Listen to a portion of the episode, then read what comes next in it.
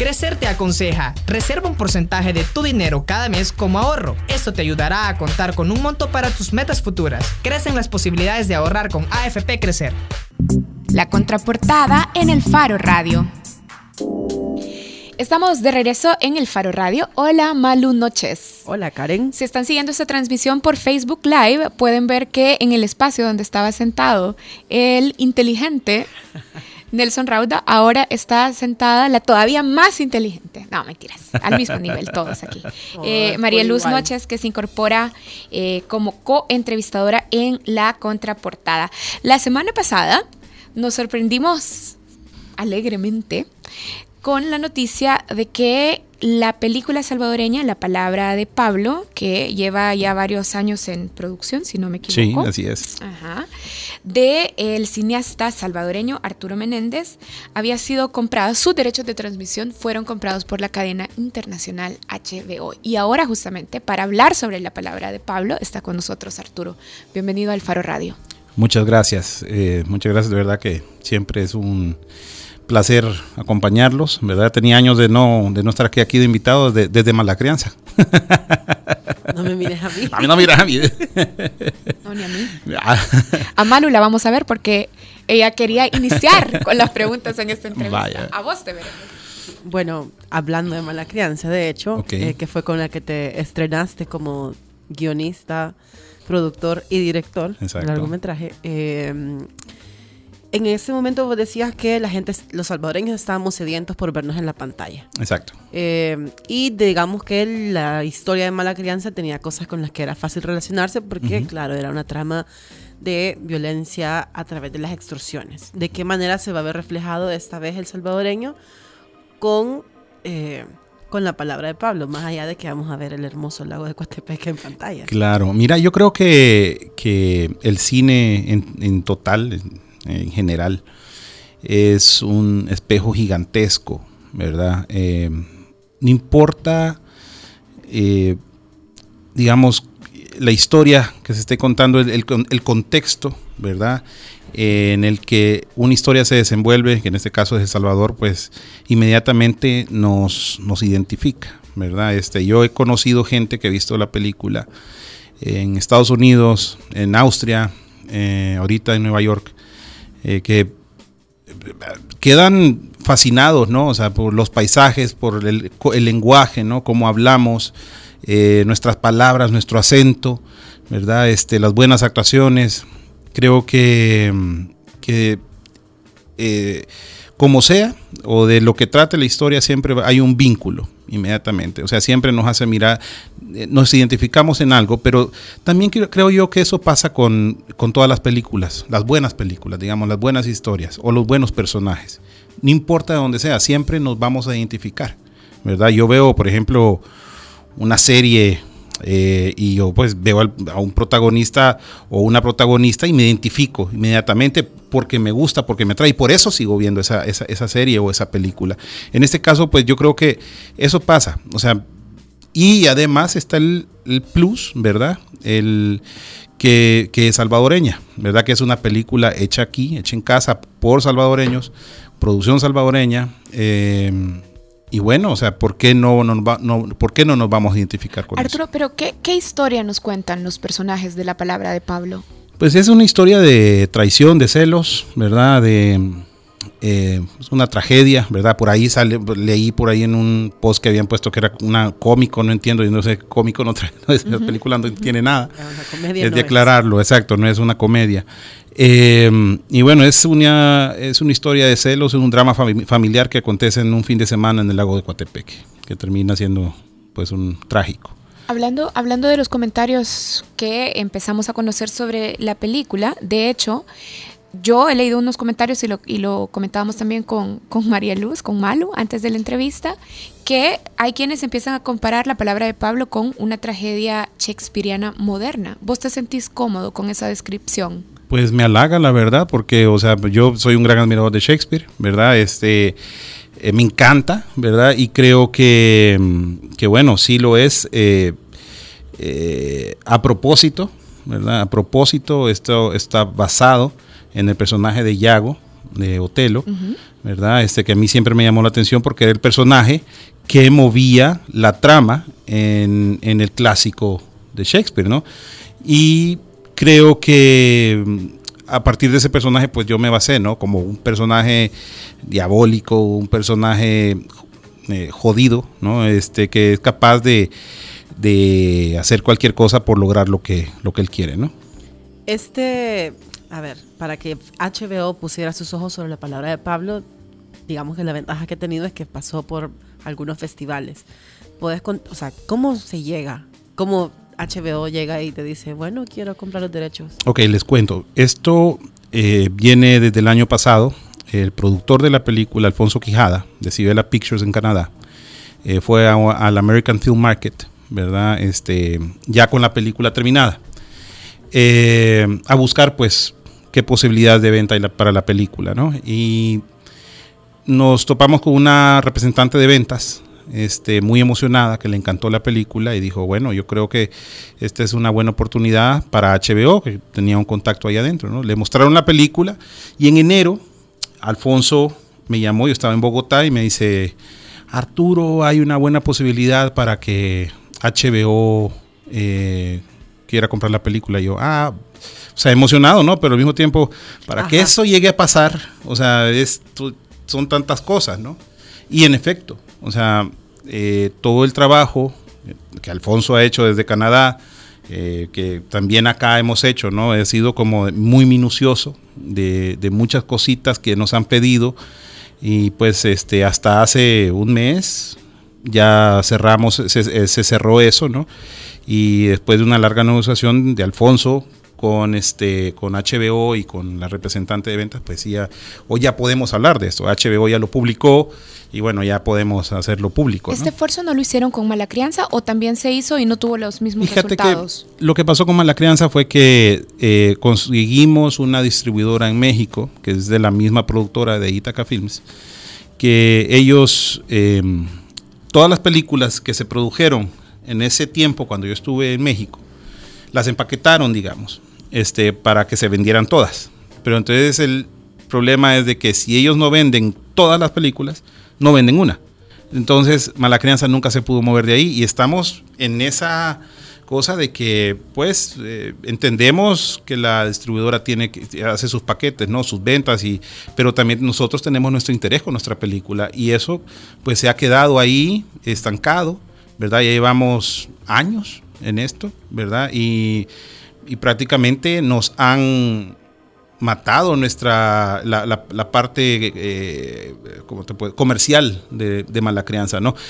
Y que mal, y eso que mala crianza, te juro, todos los meses se presenta en algún lugar del mundo. Todos los meses. Siempre se está presentando, siempre me la piden. Todavía voy, en octubre voy a ir a Chile a presentar mala crianza y a dar un taller. O sea, la crianza siempre tiene ya vida propia, ¿no? Eso me, me, siempre, siempre me ha gustado. O sea, que es una peliculita, pues, o sea, que no tiene los recursos que tuvo la palabra de Pablo, ¿verdad? Pero, pero bueno, fue hecha ahí con, con mucho amor, digamos. Justo sobre eso quería que nos hablaras. Eh, nos hablaste ya del trabajo o del papel que jugó el productor canadiense. Sí, Alfonso, claro. Em, pero ¿quiénes más participaron en la producción, postproducción?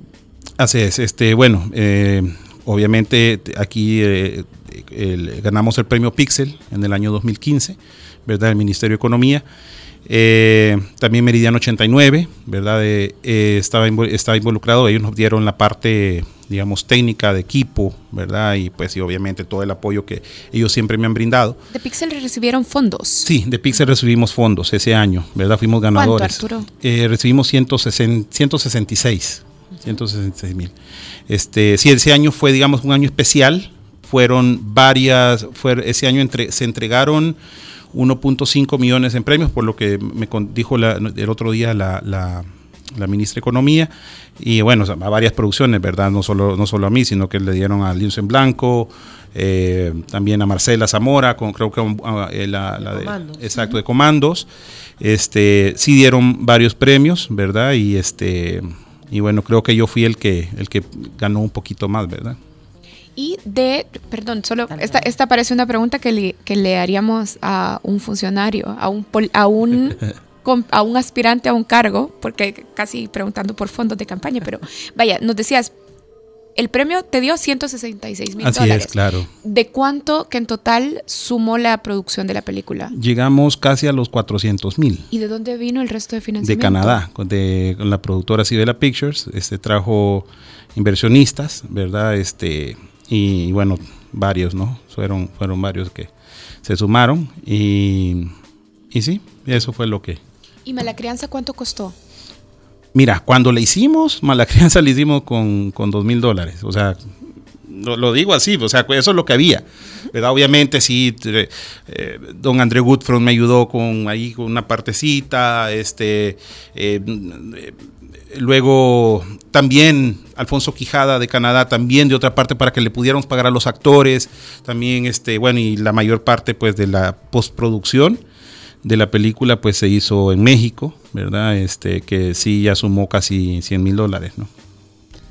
Ya, y bueno, hablábamos afuera y me contabas que la palabra de Pablo de hecho fue tu proyecto con el que te graduaste. De, de tesis, de así es. ¿Podrías contarnos cómo evolucionó el proyecto, que de hecho no se llamaba así, hasta llegar al proyecto que ahora ha comprado los así derechos es. HBO? Pues este, al principio el proyecto se llamaba Por la lengua de Santiago, ¿verdad? Así, con ese, ese fue el nombre del, del, del, del título de la película.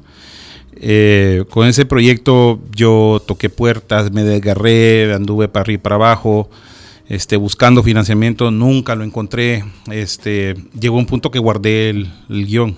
O dije, bueno, que si, lo, si no se va a poder contar esta historia, pues ni modo. Pero a mí lo que me daba un poco de pena es que eh, la película, ese, ese guion había tenido mucho trabajo. O sea, había tenido muchas asesorías este, y de gente que yo pues este, respetaba mucho, ¿no? Entonces, eh, creo que, que, era el, justamente cuando salió la oportunidad de Pixel, dije, este es el momento de meter esta, a ver si la hacemos, ¿no? Y, y pues finalmente pues se pudo, ¿no? ¿Cuánto del proyecto original quedó? quedó? pues digamos que un, 60, un 60-70%. Tampoco. Sí, tampoco fue. Pero obviamente sí, este, digamos que antes era mucho más violento, era más, este, más malcriado, digamos. Lo, suavicé muchas cosas y, y, bueno, le cambié un poco el final y otra cosita, cosita por ahí, ¿verdad? que no les puedo contar porque si Cero no. spoilers. Ajá, exacto. Arturo, de las películas que has hecho hasta ahora, ¿esta es tu mejor película? Mira, yo la verdad que le tengo un gran amor a Mala Crianza. Este, Mala Crianza a mí me marcó, ¿verdad? Fue lo que me ha abierto las puertas. Pero la palabra de Pablo, pues sí te puedo decir que es la película que, que, me ha, que ya me, me tira a otro, a otro nivel, digamos. Este, tengo que decirlo, o sea, tengo que aceptarlo, aunque suene, pero sí, este, por el gran trabajo que tiene encima, que es una película que tiene un presupuesto mediano, porque es un, ese presupuesto pues no es mucho para las películas que se hacen en México o en Latinoamérica. Este, sí es la primera película que te digo, me siento muy orgulloso, ¿verdad? Y que puede estar en cualquier parte del mundo, se puede ver en cualquier parte del mundo, pues y, y, la gente pues la va a entender, la va a ver y la va a ver como cualquier otra película, ¿no? Es la que te satisface hasta el momento. Me satisface, exactamente. Y la pregunta final, claro, vaya, ya ¿cuándo? sabemos, ajá, ya sabemos que HBO compró los derechos de, de reproducción. Uh -huh. Eso implica que ¿cuándo la vamos a poder ver en El Salvador, por ejemplo? El 27 de septiembre. El 27 de septiembre en, menos de un en mes. cines. Todos los cines de El Salvador. Bien. Y queda va en estar, cartelera. Queda en cartelera, ¿no? va a estar en cartelera. Lo que el público de El Salvador nos permita, porque no, se, no solamente depende del cine, sino que depende de cuánta gente Inicialmente vaya. son dos semanas, ¿no? Lo que Y, le da fíjate que cine. yo le voy a decir, aquí yo lo voy a decir, porque hay una cosa aquí que, que, que yo eh, creo que es un poco injusta de parte de, de los cines. Y fíjate que como no tenemos, no contamos con una ley de, una ley de cine Claro. o una ley de cultura, eh, los cineastas estamos totalmente desprotegidos ante las, eh, ante, ¿cómo te puedo decir? Ante las reglas que los cines ponen. O sea, yo estoy pagando el, no sé si el 60 o el 65% de la taquilla. O sea, si, de 100 si caen 100 dólares en taquilla, 65 son del cine. O sea, directamente. Es la misma tarifa que le ponen a Transformers, la misma tarifa que le ponen a, a Fast and the Furious, ¿me entendés? O sea, y no estamos en igualdad de condiciones. O sea, obviamente ellos tienen un presupuesto gigantesco. Y es una para- franquicia. y es una franquicia. O sea, a, mí, a nosotros esto nos cuesta, ¿verdad? Y, y claro, eh, imagínate, cobrarnos lo mismo y obviamente nos ponen al- al- a la misma cosa. Ok, si no haces tanto en el fin de semana, el jueves posiblemente te sacamos de la cartelera. O sea, puede ser que nada más dure una semana. O sea, entonces sí depende mucho del público, porque el cine no nos está, no nos hace ninguna consideración, o sea, no nos está considerando en ningún, de ningún modo. Este, creo yo que es urgente, ya que tenemos eh, un premio como Pixels, ¿verdad? Que se van a comenzar a hacer muchas más producciones, muchas más películas, que se comience a regular esto, porque no es posible que estemos, que nos estén cobrando lo mismo. O sea, y que nada más tengamos un fin de semana o media semana en cartelera. Yo creo que es un poco injusto. Si, obviamente, si a la gente le gusta la película y esta quiera, pues bien, o sea, ahí se va a mantener el tiempo que sea posible. Pero puede ser de que nada más nos den tiempo en la noche, a las 9 de la noche, ¿verdad? O muy temprano en la mañana, que ya empieza como a dificultar las cosas. Y eso pues no debería ser así. Bueno, hay una, solo para aclarar, ley de cultura sí hay, así como detentada, pero sí hay. Y lamentablemente, ajá, todavía sigue ahí en estudio, un poco engavetada Claro, la ley del cine. la ley de cine es muy necesaria. Y parece entonces, según lo que cuenta Arturo, que, que casi que tienen que darle las gracias al cine porque les deja... Exactamente, casi que tenemos que hacer eso, o sea, y, no, y nos, nos quitan todo, o sea, es realmente, no me parece justo, y, por es eso una- lo digo. Y que es una situación con la que también ya, de la que también ya hemos hablado aquí en esta mesa con dueños de editoriales, Sí. es decir, con autores también, que se quejan exactamente de cómo el modelo de negocio de las librerías Exacto. termina afectando su capacidad de producción. Gracias Arturo por habernos acompañado. Gracias a ustedes. se les deja. Solo pregunta final, entonces HBO no la vamos a poder ver, por ejemplo, en HBO Go, no, no tenemos claridad sobre eso. Eso ya lo vamos a saber, este, porque no sé ¿Cuándo si sale la, pre- la película en HBO? el 28 de septiembre sale en HBO Estados Unidos, Estados Unidos. también va a estar en HBO Go en Estados Unidos. Aplicación. Y para Latinoamérica, pues les tenemos una sorpresa que todavía no podemos anunciar. Yo ya sé, pero tampoco voy a decir. Así que pronto. Bueno, muchísimas gracias Arturo Menéndez por habernos acompañado ahora. Gracias. Y bueno, a Malu Noches que nos ha acompañado como coentrevistadora. Gracias. Gracias, Malu. Gracias también a todos los que nos acompañaron en el Faro Radio ahora, a Nelson Rauda también que estuvo en la portada y a Arisbel Arismendi, nuestra productora. Nosotros nos vamos y nos vamos con algo de Cartas a Felice, nos vamos con tus besos. Gracias por habernos acompañado. Chao.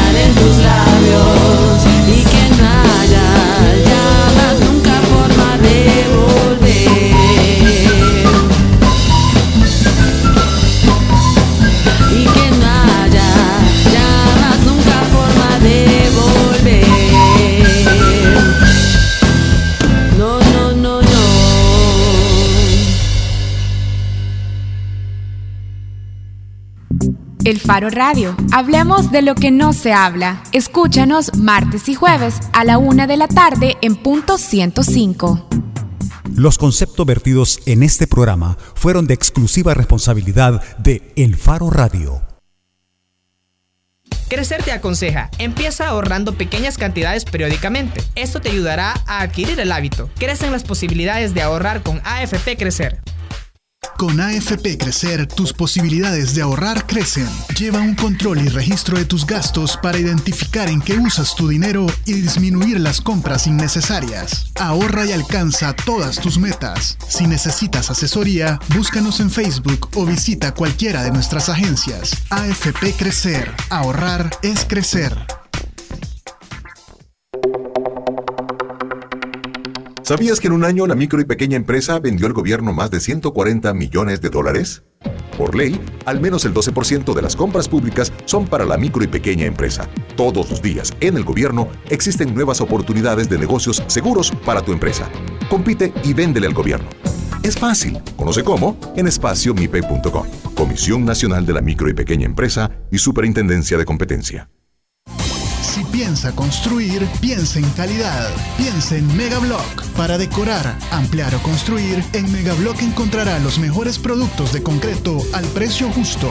Desde adoquines con tecnología bicapa hasta bloques estructurales. No lo piense más y llame al 2523-2300. Mega calidad, mega servicio, mega economía, mega en todo. ¿Sabías que en un año la micro y pequeña empresa vendió al gobierno más de 140 millones de dólares? Por ley, al menos el 12% de las compras públicas son para la micro y pequeña empresa. Todos los días, en el gobierno, existen nuevas oportunidades de negocios seguros para tu empresa. Compite y véndele al gobierno. Es fácil. Conoce cómo en espaciomipe.com. Comisión Nacional de la Micro y Pequeña Empresa y Superintendencia de Competencia.